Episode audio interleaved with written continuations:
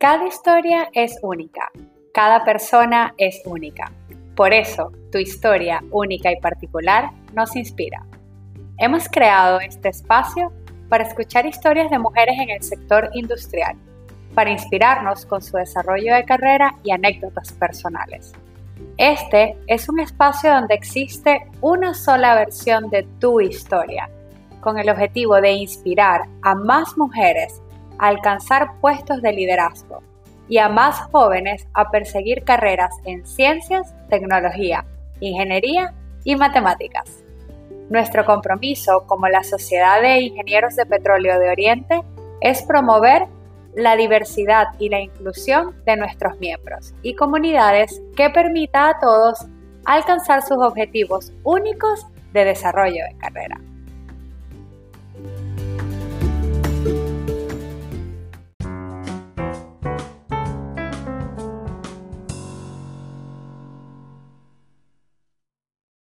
Hola, buenas tardes a todos y bienvenidos a nuestras cápsulas de Mujeres en Energía. Hoy tenemos a una invitada eh, muy especial, quien a través de su historia única y particular nos va a educar en el tema de la diversidad y la inclusión. El interés de Alesia por el impacto social la llevó a ejercer la consultoría de iniciativas inclusivas privadas, públicas y mixtas a través de Inclusion Consulting Group. Ella es licenciada en Ciencias Administrativas de la Universidad Metropolitana con un MBA en, la Columbia University. Tiene también una maestría en Administración y Políticas Públicas eh, de la Kennedy School of Government de Harvard University de donde es Mason Fellow y también tiene una maestría en economía en Brown University. Alesia, en nombre de la SPE Oriente y de toda la comunidad de mujeres en la industria petrolera y de energía, muchísimas gracias por tu tiempo y por esta oportunidad que nos das de escuchar tu historia profesional. Muchísimas gracias a ti, Claudia, por la invitación. Para mí es un honor, un placer estar aquí compartiendo con ustedes. Les doy muchísimas gracias a la SPE por la invitación. La verdad que los aplaudo por esta iniciativa, los aplaudo por esa, esa estrategia que están ya incorporando activamente, no solo del tema de la participación femenina como parte de la diversidad e inclusión, sino de la migración a cada vez más incorporar e internalizar dentro de su organización y dentro del sector esa importancia de, ser diverso y de ser inclusivo.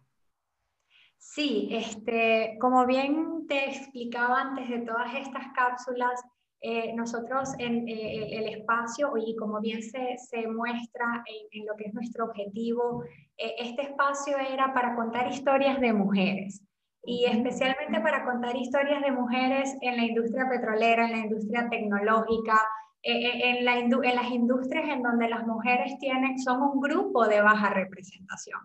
Sin embargo, yo trabajo en la industria petrolera y he visto cómo en los últimos años este, este, esta industria se ha transformado y a pesar de que este, eh, habían iniciativas de empleados para que, para que las mujeres y los grupos de baja representación tuviesen esa voz y tuviesen esa representación, eh, yo he observado que lo que es diversidad e inclusión se ha incorporado como un valor corporativo y como un valor principal dentro de estas organizaciones. Y es por esto que este año la Sociedad de Ingenieros de Petróleo a nivel global está buscando eh, que, los espacios no solo se limiten a, pequeños grupos de baja representación, como somos las mujeres dentro del sector petrolero, sino que nos expandamos y tengamos toda esa diversidad de personas y de grupos este, eh, pues apoyando, pues, este, pues sintiéndose incluidos. Y es por eso que hoy eh, traemos a esta invitada que eres tú, Alesia, que no has desempeñado un rol en la industria petrolera como tal, como fueron nuestras antiguas este, invitadas, pero pareció interesantísimo poder este, escuchar tu historia y, y escucharte como experta en el área para nosotros entonces hacer esa transición a diversidad e inclusión y poder entonces tener no solo a las mujeres a, bordo dentro de, de, esta creatividad y de, de, este momento que estamos pasando como industria, sino a todas esas personas que, que se sienten un poco aisladas o que sienten que de repente no pertenecen. Entonces, con esto, Valencia, me gustaría saber más de ti, eh, conocerte y conocer cómo tu educación, que, que, que, es maravillosa, que es impresionante para nosotros, este, y tu trayectoria profesional te ha llevado a donde te encuentras ahora. Bueno, muchísimas gracias, gracias por tus palabras. Eh, bueno, yo no vengo del sector, del, sector energético, como tú bien, bien dices, pero sí creo que mm, mi experiencia va a conectar mucho a lo que muchas mujeres en el sector de energía eh, pueden estar pasando, viviendo, experimentando y desarrollando, porque creo que en el aspecto del desarrollo profesional y laboral eh, de las mujeres, este, siempre hay como un hilo bastante común en algunas características, que son lo que además estos estudios están cada vez más evidenciando eh, en ese sentido. Entonces creo que ahí hay algo transferible de, de, compartir, les vengo a compartir pues obviamente muy humildemente desde mi perspectiva y desde lo que ha sido mi experiencia en el mundo que ha tenido una mezcla entre el sector privado, el sector público, este, dentro del mundo financiero, pero también en el mundo de la gerencia y de la administración. Em, bueno, eh, sí comento que yo tengo un corazoncito en el petróleo, porque muy orgullosamente mi abuelo a comienzos del siglo, del siglo XX eh, trabajó en la industria petrolera, en la industria petrolera cuando vino a Venezuela, todas las empresas internacionales, él estudió bachillerato petrolero, bachillerato comercial en, Maracaibo, vivió allá, entonces de alguna manera tengo un corazoncito en energía y en petróleo.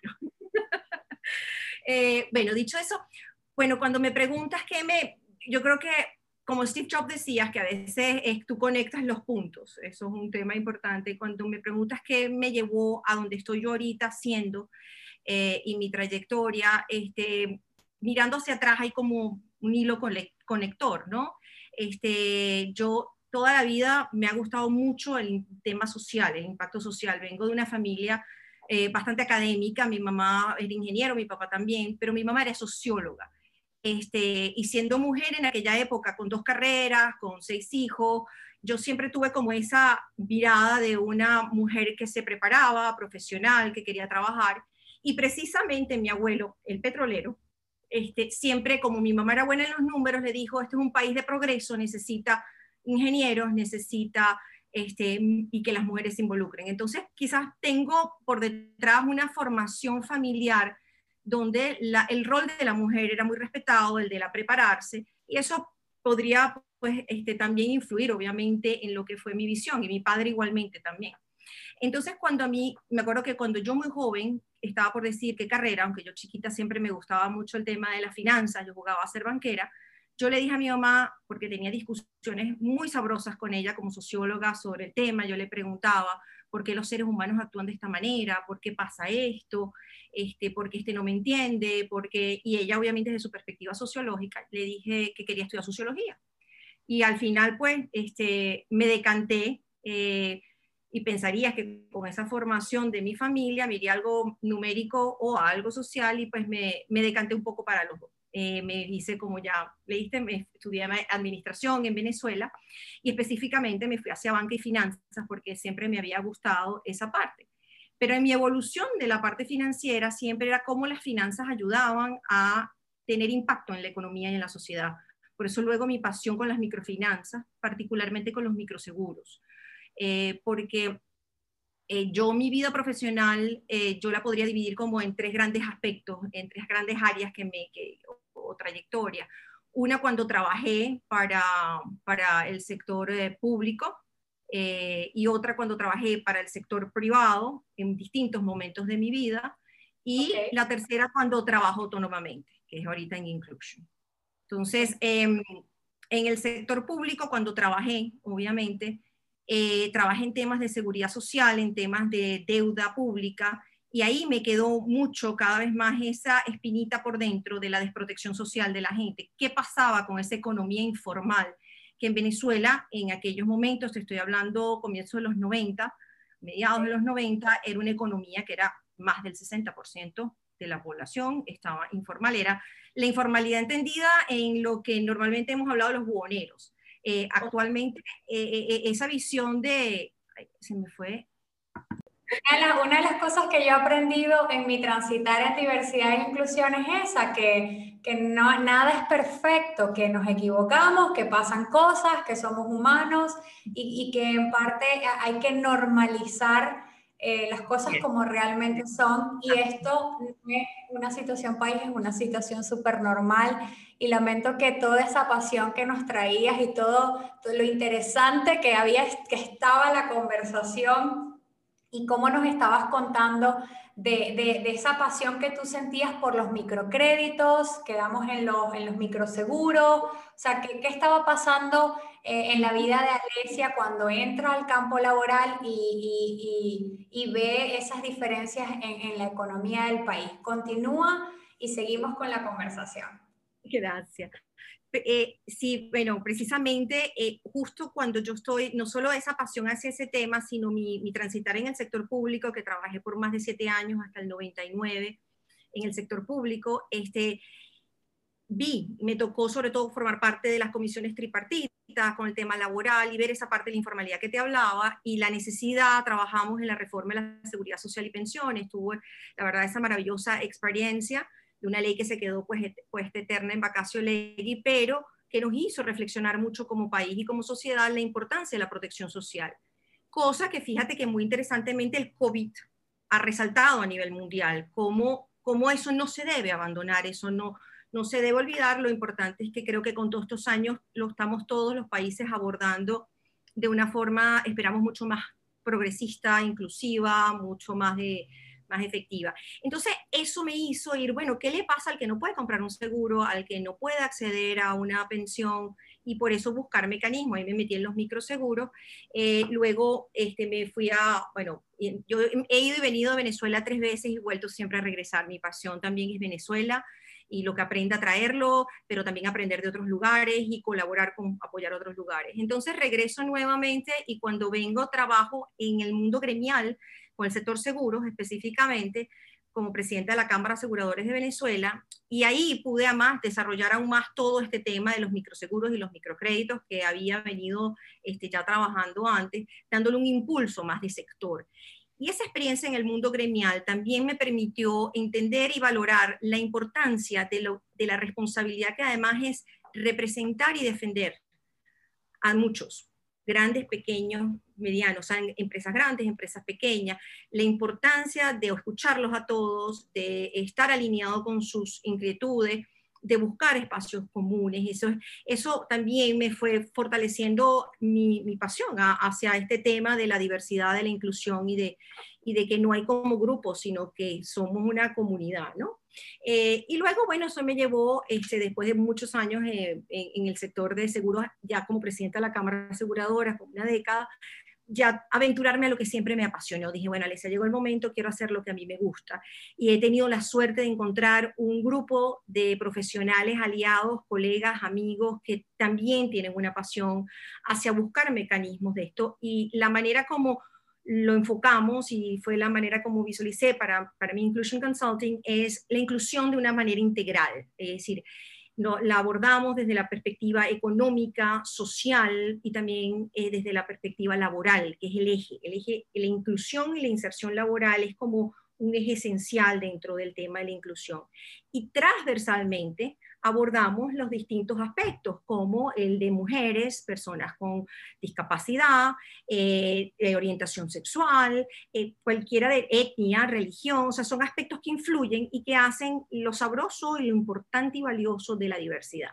Entonces, claro, cuando a mí me preguntan eh, cuál es mi trabajo, a qué me dedico, yo, yo digo que, que mi trabajo es abrirle el gran angular a la empatía, mientras le mantengo el zoom y el foco al resto.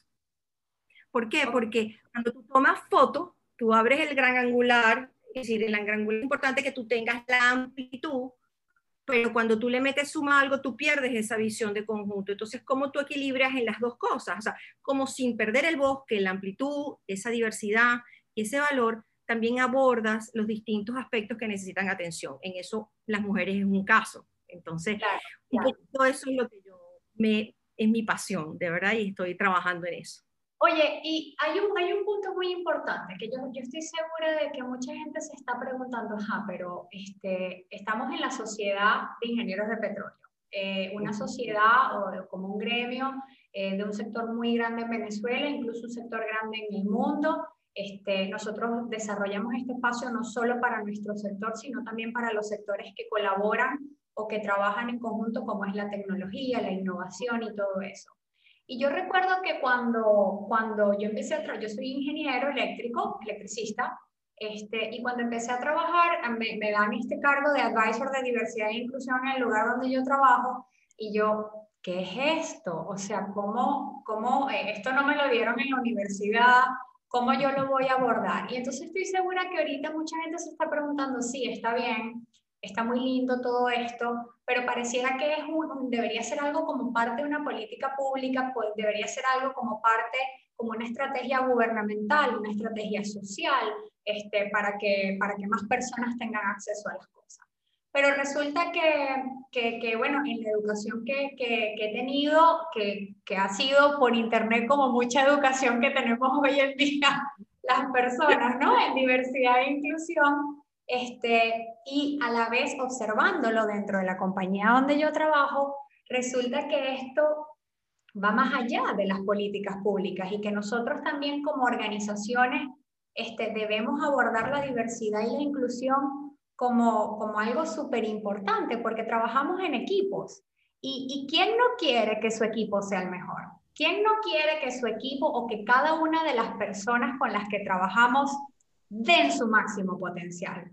Eso, ese, realmente es el objetivo de cualquier proyecto que tenemos. Entonces, cuéntanos un poco más, eh, de una manera como más sencillo, como más orientada hacia, hacia lo que es las organizaciones, qué es la diversidad, qué es la inclusión, este, y entremos un poco más en materia en, en, este, en este campo. Bueno, como muy bien tu primera percepción, como mencionaste, de que esto podía ser algo de política pública, pero que también empresarial, yo te diría que es un poco de todo, es una responsabilidad de todo. Y yo mantengo que arranca desde uno mismo, es decir, desde uno mismo, en trabajarse uno mismo, en desarrollar uno mismo esa mirada inclusiva, esa mirada de empatía hacia lo del otro, a esa mirada inclusiva porque eso, eso es como un punto de partida, pero también tiene que haber el Estado haya incentivos para promover eso dentro de la misma sociedad, porque todos formamos parte de esa sociedad y sean cosas que además entren en la educación de un hogar. Pero las organizaciones, las empresas tienen un rol fundamental, porque en la parte laboral, no solo desde la inclusión de dar el empleo y la inclusión laboral, sino que además la importancia de la inclusión y la diversidad en el desempeño de las empresas, como tú bien has dicho, como los equipos. La diversidad es algo que está ahí, en la diversidad es evidente, somos distintos, somos diversos. Eso es, una, es un hecho. La inclusión sí es un acto, es un acto que hay que hacer. Es decir, el, incluir ya es un acto. Entonces, claro, eh, la, directora de, obviamente, de diversidad de Netflix, que es una cita muy famosa, que además a bueno, ha encantado, es una de mis favoritas, que te dicen que la diversidad es que te inviten a una fiesta, obviamente, es diverso. Pero inclusión es que venga alguien y te saque a bailar, te haga parte de la fiesta, no te deje por He escuchado esa cita. Y esa cita es muy poderosa porque en una forma muy sencilla te dice la diferencia, la diversidad está ahí, la inclusión es realmente un acto que tú tienes, eh, tú tienes que hacer. Ahora, la pregunta que siempre tiende a hacerse, bueno, pero este, ¿por qué me trae? ¿Por qué la, la inclusión es importante y es necesaria? Yo considero que la inclusión es una apuesta segura porque da rédito económico, da rédito social, da rédito de desarrollo como país, como empresa y a su vez como, como país. Este, porque cuando hay cada vez más estudios que evidencian que aquellas empresas que son más diversas y más inclusivas, eh, están evidenciando desarrollos y, performance, es decir, eh, que sus ejecuciones son muchísimo más eficientes o más rentables, más efectivas, sobre todo más innovadoras. Y uno se pregunta, bueno, ¿cómo por qué? ¿Y por qué me dice, cómo, cómo ves esa correlación? Eh, cada vez más se ha ido afinando esos estudios, pero se ha ido encontrando una correlación cada vez más directa, o sea, una relación entre que mientras más diverso sea una empresa, un equipo, eh, y más inclusivo, pues está reflejando mejores eh, resultados.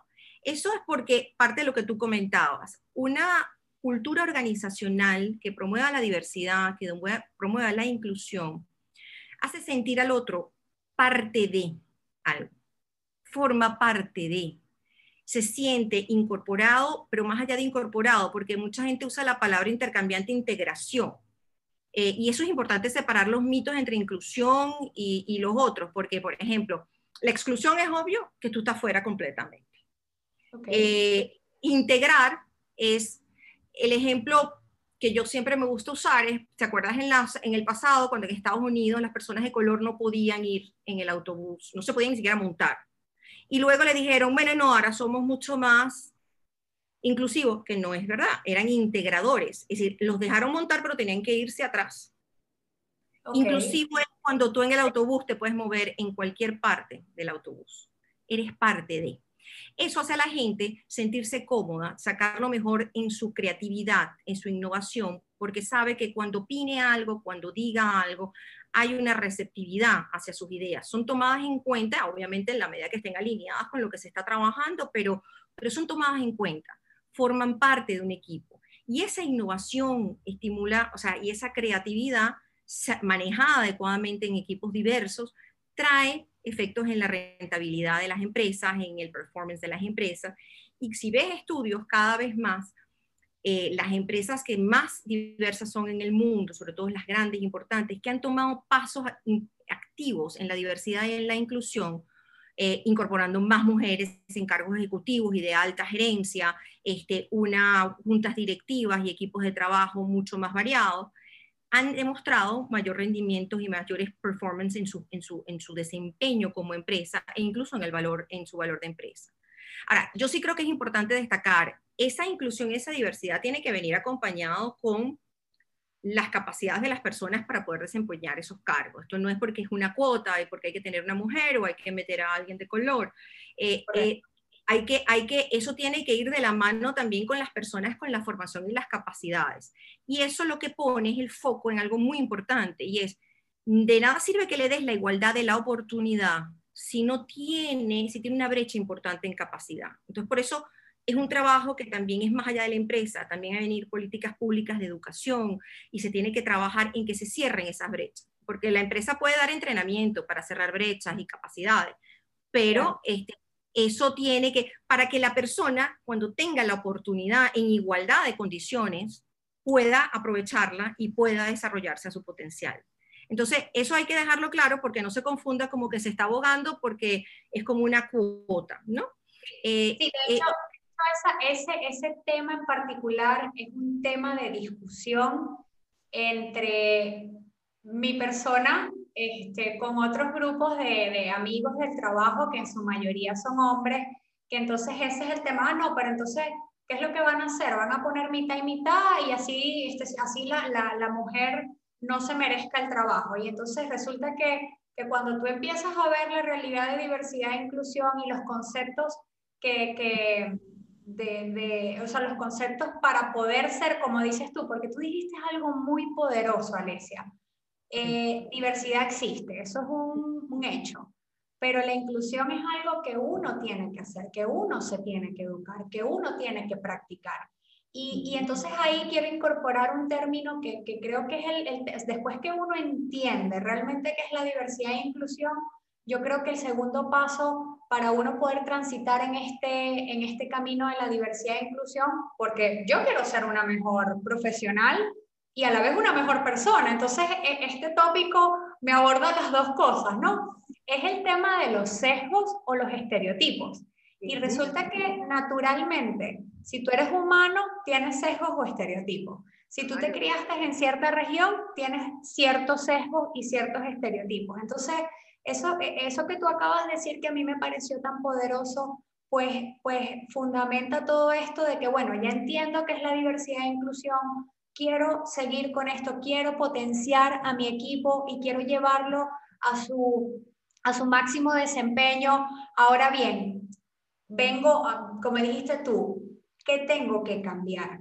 Y qué tengo que cambiar es a que yo tengo que aceptar que tengo sesgo, que tengo estereotipos y cómo hago para que eso no sea una agresión hacia el equipo con el que yo estoy trabajando o incluso una microagresión, que es, también un término que se escucha mucho en diversidad e inclusión, que son pequeñas cositas que hacemos que a las otras personas este, le molestan y mira, no me gusta, me parece una falta de respeto, que mira, pudiéramos estar aquí hablando solamente con el tema de género, mil microagresiones que ocurren en el día a día, sin embargo ese no es el tópico ahorita, pero, pero quiero que, que quería expresarte y quiero, quiero que todos, o sea, que todos capturen eso, o sea, diversidad somos todos nosotros, cada mente es única y cada historia es particular y única, como dice este, este podcast y este blog.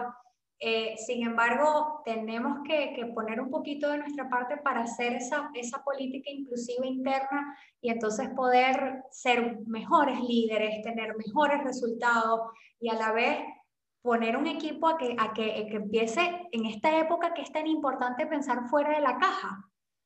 Eh, inclusión es lo que te va a ayudar a que tu equipo piense fuera de la caja. Entonces, sí, eso, que tú has comentado es, es, totalmente cierto. Todos tenemos los sesgos, todos tenemos sesgos y sobre todo lo que se llaman los sesgos ocultos, que hay sesgos inconscientes que nosotros mismos no nos damos cuenta. Este, y por eso que yo enfatizo mucho que hay que trabajarlo desde uno mismo también para trasladar ese, ese comportamiento individual en el agregado, lleve a una cultura corporativa, familiar, corporativa y de sociedad, para rescatar el valor verdadero del ser humano, que, que es mucho más, eh, es compartir, es integrativo, es, es, inclusivo.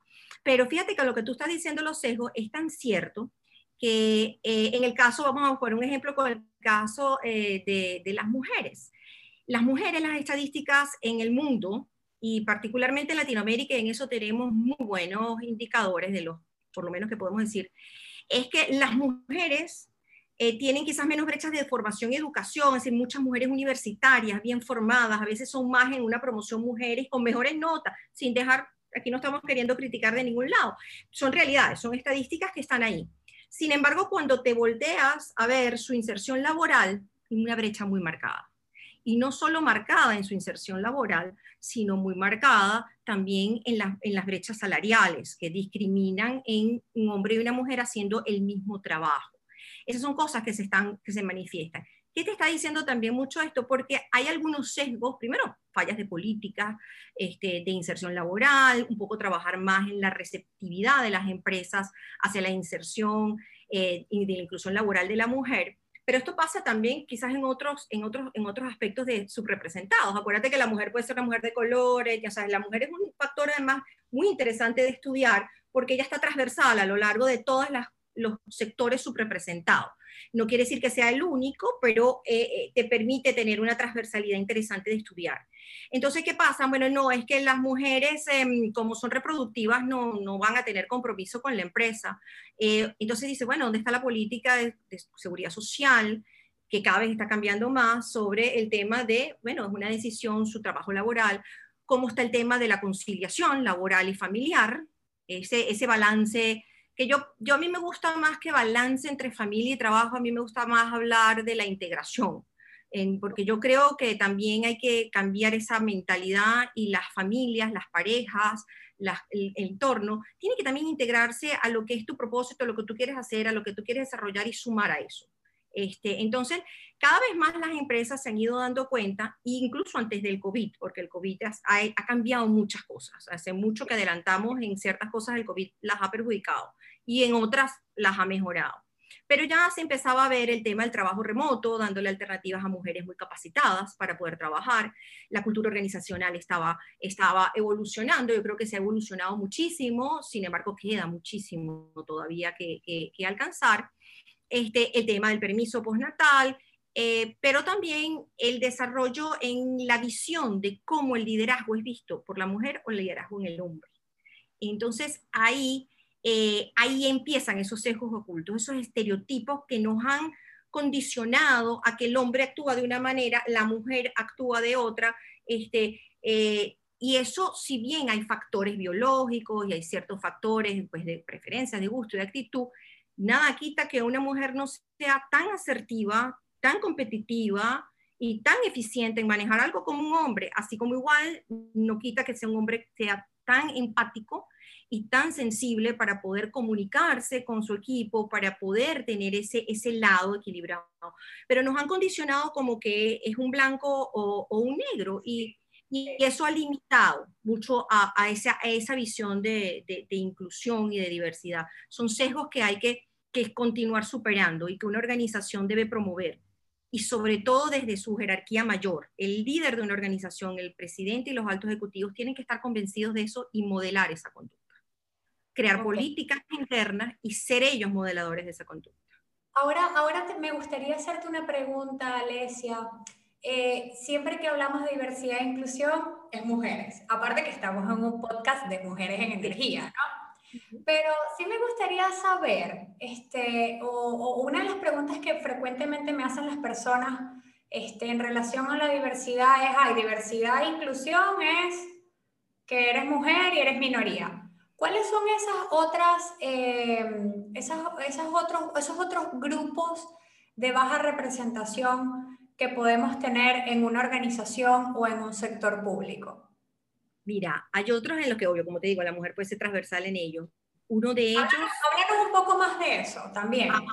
porque fíjate, hay otros grupos, como por ejemplo por nivel socioeconómico, y ahí entran sesgos ocultos también, sesgos de que, bueno, si la persona viene de este extracto social, quizás no tiene la capacidad, no tiene la formación, y ahí es donde hay que trabajar para no dar las igualdades de oportunidades, las capacidades y las formaciones y dar eso es importante, es un trabajo que no es solo empresarial, es un trabajo integral, pero el empresarial también tenerlo presente, alguien que entra con un cargo menor y va escalando sobre en la organización, pero viene de un estrato socioeconómico bajo, puede haber ciertos sesgos en, en ver, bueno, no creo que vaya a tener la altura para o la formación para o porque no, es decir, eso puede crear obviamente una discriminación, porque al final eh, la exclusión es, un es una forma de discriminar, a veces inconscientemente lo hacemos, eh, porque a veces hay estos aspectos que son los paradigmas como que te ratifican cuando tú escuchas algo tan repetidamente y algo con lo que tú te sientes cómodo, tú asumes que eso es así, las mujeres así,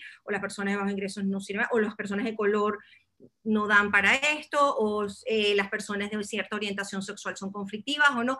Todo eso son sesgos que hay y eso hay que irlos desarmando, irlos neutralizando, mitigando y, estar abierto a eso.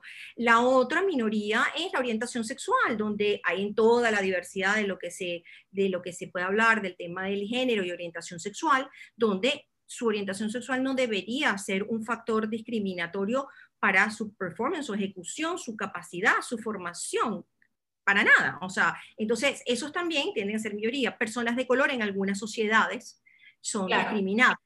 Este, Entonces imagínate como, como, dice el, como dice el cuento, cuando tienes todas las barajitas juntas, este, entonces es, es, aún más agudo eh, el factor. Entonces, esos son las cosas que hay que trabajar.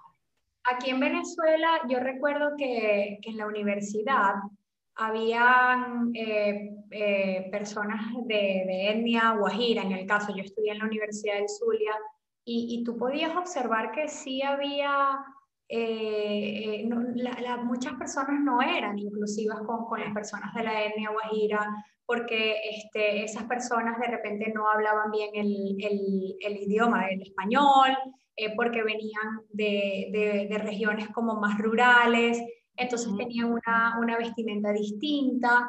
Y, y recuerdo que, que, mira, yo creo que yo tengo educación de diversidad e inclusión este, desde muy niña porque mi mamá es orientadora este, y mi mamá es mi gran inspiración y mi mamá es mi gran profesora también. Entonces, ella, ella era orientadora en la Universidad de Zulia y me, me contaba de los desafíos que tenían las, las, las, personas de la etnia guajira para poder, uno, eh, los desafíos por, para poder llegar, porque vivían súper lejos.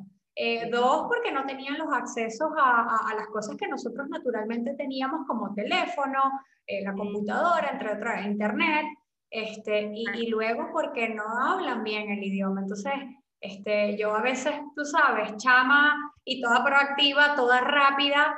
Eh, mi mamá me decía como que, mira, ten un poco de empatía porque estas personas tienen unas realidades distintas a las tuyas. Y no quiere decir que sean mejor o, peor que tú, tienen una realidad distinta.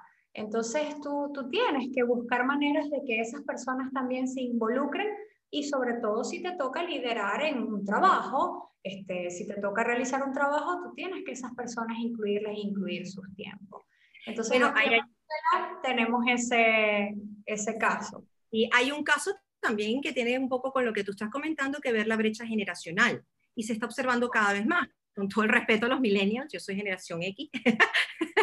a ver, pasa, pasa de los dos lados. La generación más antigua que subestima a los más jóvenes o los jóvenes que obviamente en el ímpetu de la juventud que todos hemos tenido, quieres como creer que te comes el mundo y empiezas a discriminar. Esto es un tema que además con eh, estamos durando más tiempo en la humanidad, si algo se ha prolongado, bueno, el COVID está ahorita poniendo en riesgo muchas de estas cosas, pero se ha extendido la, no solo la edad, sino la edad productiva, creativa de las personas. Entonces, tú tienes personas que en un momento dado eh, tienen una edad avanzada dentro de una organización, pero tienen muchísimo que aportar, pero podrían en un dinamismo, sobre todo con estas transformaciones digitales y con todos estos, sentirse un poco arropados, excluidos, y eso lo que hay que es aprovechar ese talento, es aprovechar ese talento que trae una mirada distinta a la de todos, los que están en minoría o que puedan sentir discriminados, para poder sacar ideas creativas que hagan la innovación y se traduzcan rentablemente en, en, el, transitar de, la, de, las empresas. Sí, sí, excelente, excelente ejemplo. Sabes que nosotros tenemos, eh, probablemente en una de estas cápsulas hablemos de esas brechas generacionales, porque sabes que ahorita en el campo laboral se está presentando ese fenómeno que son tres generaciones en el mismo campo laboral, lo que son los baby boomers, que, que son los más viejitos, este, los que tienen más experiencia, eh, la generación X y los, y los millennials, y pronto vamos a tener a la generación Z, que, que, que a pesar de que este, eh, uno, uno, puede sentir, eh, y uno de los fenómenos más bien que, que, se puede observar de estas tres generaciones este, convergiendo en el campo laboral es que de repente una generación puede creer que una actitud es falta de respeto y resulta que, que no lo es. Yo, yo te, te, quiero contar una anécdota personal que yo soy millennial y, y, una de las cosas que a mí no me gusta decirle señor a nadie. O sea, es algo que, que no me gusta. O sea, a mí me gusta tutear a la gente. Y me he encontrado como que, este, yo no entendía, yo, ¿por qué se ponen bravos por eso? O sea, como que esta es frisca, ¿sabes? Como que esta muchacha, porque viene y me, me dice por mi nombre? si yo, o sea, señor tal, me decía, ponte alguien que, que, que, eso es una falta de respeto. Y resulta que este, entendí... Eh, sí, entendí que es un tema de que tampoco yo puedo imponer mis, mis ideas, tampoco yo puedo imponer lo que yo creo que es la verdad, sino tengo que empezar a entender de, con quién estoy trabajando y pues entonces transformar un poco. Y como dices tú, me gustó la palabra integración para empezar a hablar de, de, lo que es diversidad e inclusión y como que una cosa es integración, una cosa es inclusión, pero sí integrar de que mira, yo estoy trabajando con una persona que le parece una falta de respeto que yo de repente lo tutee o que un joven sobre todo lo tutee si no tenemos la confianza y no verlo como que, ay, este por qué se va a poner bravo por eso, sino que más bien hey, eh, eh, son las cosas que, que, son parte de su generación, son parte de sus creencias y está bien. No está bueno, Eso es uno de los grandes retos. Por eso cuando yo digo que yo trabajo eh, con el gran angular a la empatía, pero también metiéndole el foco, es porque, y con cuidado la empatía, porque la empatía es un arma de doble filo. Tendemos a sentir empatía más por lo que es más parecido a nosotros, lo que es más común y la amplitud con la que hay que ver la empatía es tener empatía y conexión con el que también es distinto a nosotros. Un poco que el adulto, el, el, boomer o nosotros los generación X entendamos que el millennial no te estoy respetando, es un estilo, pero viceversa que ha venido una tradición, unos protocolos, hay unas políticas corporativas que no estás en la universidad, en el cantina, mira, hola panita. O sea, entonces un equilibrio, eso, eso es fundamental este, poder entenderlo. Y es uno de los grandes retos este, en que esa cultura organizacional también la vaya, la, vaya cultivando, ¿no? que pueda crear que todo el mundo agrega un valor eh, en ese sentido. Alesia, y eh, quiero preguntarte un poco, este, tú que tienes una visión más global, eh, ¿qué podemos esperar de, después de que este año y los próximos años eh, las empresas y las organizaciones empiecen a, incluir estas estrategias de diversidad e inclusión, ¿qué, vamos a ver? O sea, ¿qué vamos a ver? Una, organización que, esté hoy en 2021 incluyendo estrategias de diversidad e inclusión, por muy pequeña que sea la empresa, ¿qué va a haber en el futuro? ¿Cuál es el futuro este, de, todo este movimiento? Bueno, predecir el futuro imposible. Eh, la gran pregunta es esto es una moda o esto es algo que vino para quedarse. Yo creo y apuesto, y estoy trabajando en apostar de que esto sea algo que, que, venga para quedarse sostenible, porque es algo que nos desarrolla hasta como humanidad. Ahora, yo te quiero invitar a ver la inclusión y la diversidad en una empresa más allá de su estructura organizacional. Eso es fundamental. En el valor que tiene esa diversidad, esa inclusión es que en la medida que tú tengas esa, esa representatividad, tienes miradas distintas para poder tener también esa empatía, esa sensibilidad como empresa a entender tu demanda, tu demanda que difiere. No es lo mismo un millennial que está dentro de una organización, porque ahorita puedes tener, son tus futuros empleados, pero como te decía, la generación Z, tus empleados, pero también son tus consumidores. Entonces, tener esa capacidad como organización para innovar y esa diversidad es la que te lo va a permitir, el incorporar las distintas miradas para poder hacer productos, ya sea o para mujeres o porque es un promedio de edad, y eso puede diferenciarte en innovación como empresa. Eh, te doy un ejemplo, hay un ejemplo en, en Canadá sobre unos uniformes eh, de gente de aeropuertos, de vigilancia, etcétera, y el promedio en esa industria siempre los hacía en el formato de hombre y se vendía, las mujeres eran las que tenían que meterle o no le importaba que andaba con unos uniformes enormes. Entonces esta empresa que fue por mucho tiempo líder empezó a tener fallas y eh, se incorporó eh, en el tren ejecutivo y luego presidió una mujer y había más participación de mujer, ahí por decir el tema de la, de, la mujer. Eh, y empezaron a hacer los uniformes más ajustados en el formato femenino y masculino. Se ganaron el marketing se ganaron el market share, crecieron enormemente, los otros no se salían de eso. Entonces, cuando tú empiezas a entender, de repente tú tienes una población de una edad, olvídate del género, que le gusta algo y tú quieres, eso promueve más la, diversidad. En el caso de energía, hay algo bien interesante con la energía, hay un movimiento interesantísimo, por eso aplaudo lo que se están haciendo, porque obviamente es un sector que es muy masculino, ha sido de mucha masculinidad pero eso hay movimientos importantes en el mundo eh, y en Latinoamérica buscando esa inclusión y diversidad que también es importante que se tenga más allá de la organización.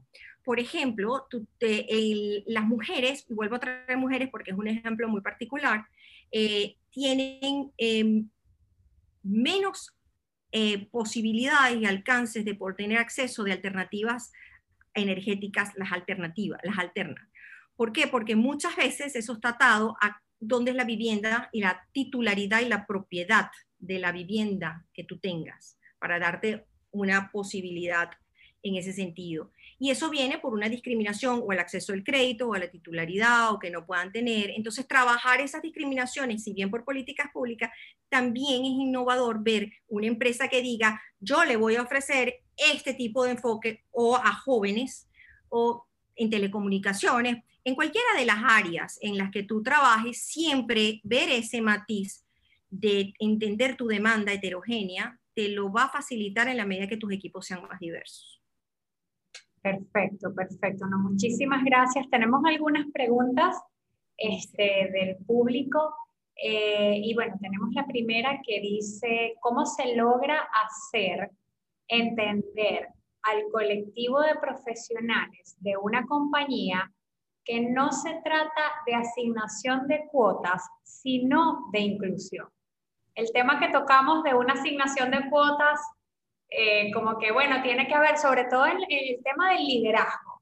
Eh, voy a complementar un poco esa pregunta porque también quiero escuchar este, cuál es la respuesta que debemos dar, porque mira, a veces uno se siente como atacado, porque es como que uno, uno defiende, uno no entiende porque lo vive como mujer, y, te sientes, te, te empiezan a hacer como preguntas así capciosas y uno dice, Dios mío, o sea, tengo que de verdad leerme cuatro libros feministas y, y, seguir este, no sé cuántas cuentas para poder darle respuesta a algo que yo veo tan sencillo como que es difícil ser la única mujer en mi locación, de que es difícil, como dices tú, eh, el tema de, de, de la, seguridad, la empresa de seguridad en Canadá es igual con las bragas, las bragas tienen una sola talla y eso te queda horrible.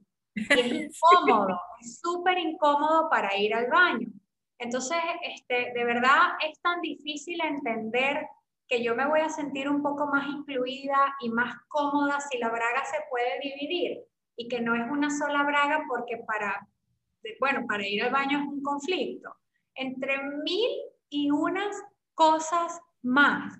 Entonces, este, creo que esa pregunta es súper interesante porque es que, ¿cómo hago de manera sencilla? Y voy a agregar eso entender a un grupo, que un grupo de personas me entienda de que no se trata de que en el liderazgo pongamos tres mujeres y tres hombres, sino que eso va a hacer un, realmente un cambio.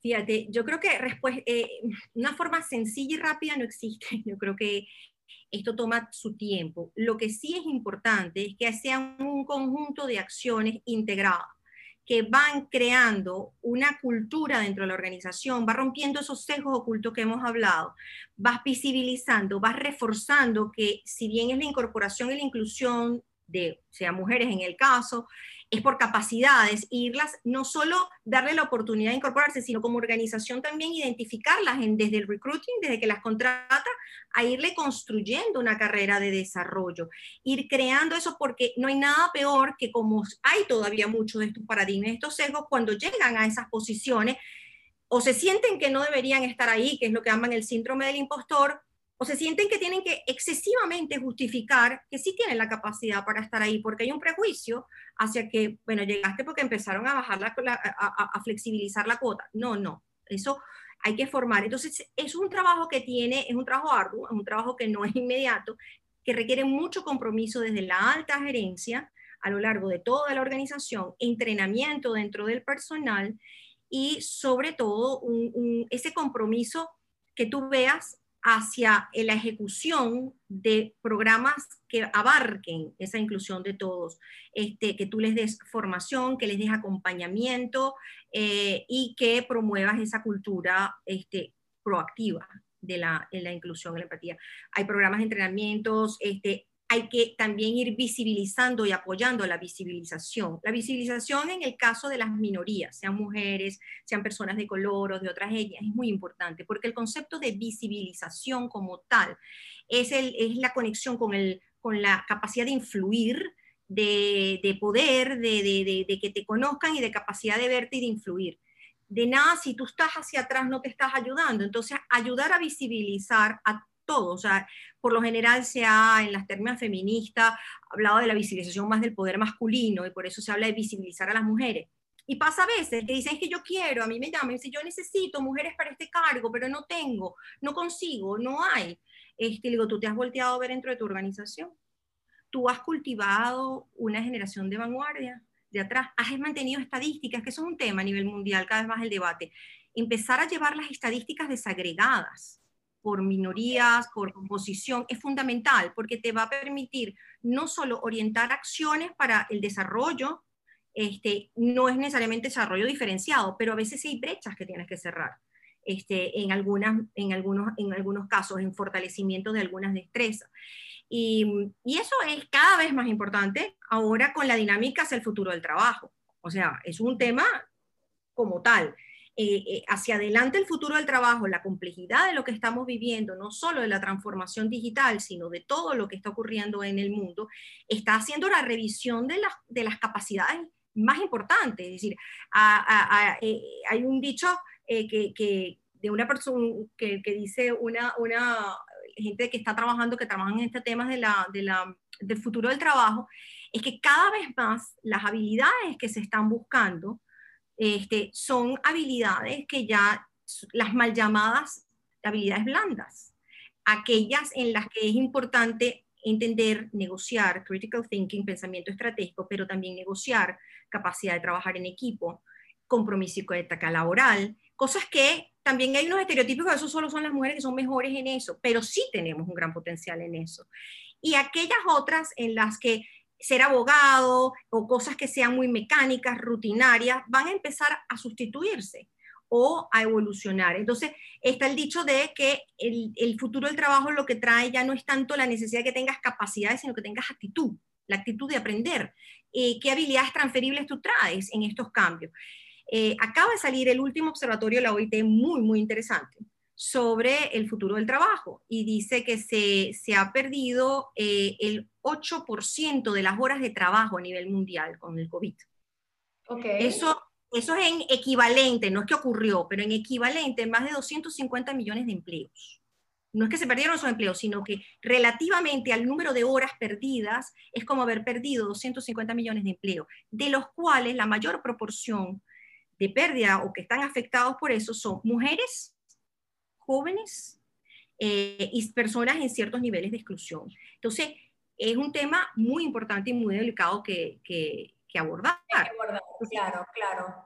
Sí, de hecho, de hecho con el, en el sector petrolero se vio una baja de una baja muy importante del precio del petróleo y en consecuencia una baja importante en lo que era este, eh, las personas empleadas. Entonces, yo, yo, quiero, yo quiero antes de cerrar eh, decirle a, cada uno de ustedes que, que, nos están escuchando hoy, si tú quieres mejorar eh, profesionalmente, si tú quieres mejorar la dinámica de tu equipo, si tú este, estás desempleado y tenías muchos años trabajando en la industria petrolera, hay algo que Alesia dijo que es clave, que son las habilidades transferibles que tú tienes de la industria petrolera a, los nuevos sectores que están en desarrollo hoy, que son los sectores tecnológicos, que son los sectores de, de información. Y que al final eh, eso, todas esas, toda esa, mm, eh, eh, eso, eso que tú traes, que es único y que es particular, que te define a ti, es importante. Y, y, y, antes, de, antes de cerrar, quiero decirte, si, quieres, si tienes el tiempo y, y, si no hazlo, te lo recomiendo, estudia un poco de diversidad e inclusión, porque estoy segura de que va a cambiar tu, la Ah, oyentes, ok. estoy segura que va a cambiar la perspectiva Ah, exacto, nuestros oyentes, les, les, digo, o sea, va a cambiar la perspectiva de cómo tú ves las cosas y de cómo, este, eh, cómo tú vas a abordar lo que es el trabajo en equipo, cómo tú vas a abordar lo que es tu productividad. Entonces, Alesia, nuevamente muchas gracias por, por contarnos tu historia, por compartir este tiempo de tu agenda con nosotros este, y por compartir esa historia muy única tuya que nos encantó eh, y que nos inspira y que nos invita a, a, seguir nuestros sueños por muy distintos que sean, eh, a lo que la sociedad realmente espera de nosotras las mujeres y para todos este, los hombres que nos están escuchando, pues esto no solamente va para las mujeres, empezamos a abrir las cápsulas de mujeres en energía a cápsulas más relacionadas a lo que es la diversidad y la inclusión y eso es lo que queremos, pues todo el trabajo que hemos hecho como mujeres en energía lo queremos eh, ampliar y, queremos agarrar todas estas buenas prácticas y estas lecciones aprendidas que tenemos para representarte a ti, que eres eh, una persona de, un grupo de, baja, este, de baja representación, como los mencionó Alesia, este, todos esos grupos que están de baja representación y decirte que no estás solo este, que estamos nosotras acá como Comité de Mujeres en Energía, estamos nosotros acá como Comité de Diversidad e Inclusión de la SPE este, de Easter Venezuela para acompañarte, para enseñarte todo este trayecto de diversidad e inclusión y para convertir nuestro sector eh, y nuestros campos laborales en lugares más diversos e inclusivos. Con esto me despido de ti, Alesia, agradeciéndote. Gracias. Este... Muy positiva esta iniciativa, los felicito y tú has dicho una gran verdad, los hombres, las mujeres juntos, todos tenemos que trabajar juntos. Así es, entonces para cerrar esta cápsula les pido que se suscriban a nuestro canal de YouTube y escuchen nuestro podcast a través de Spotify, Overcast y Google Podcast. Eh, muchas gracias por escucharnos, hasta luego y que tengan un feliz jueves.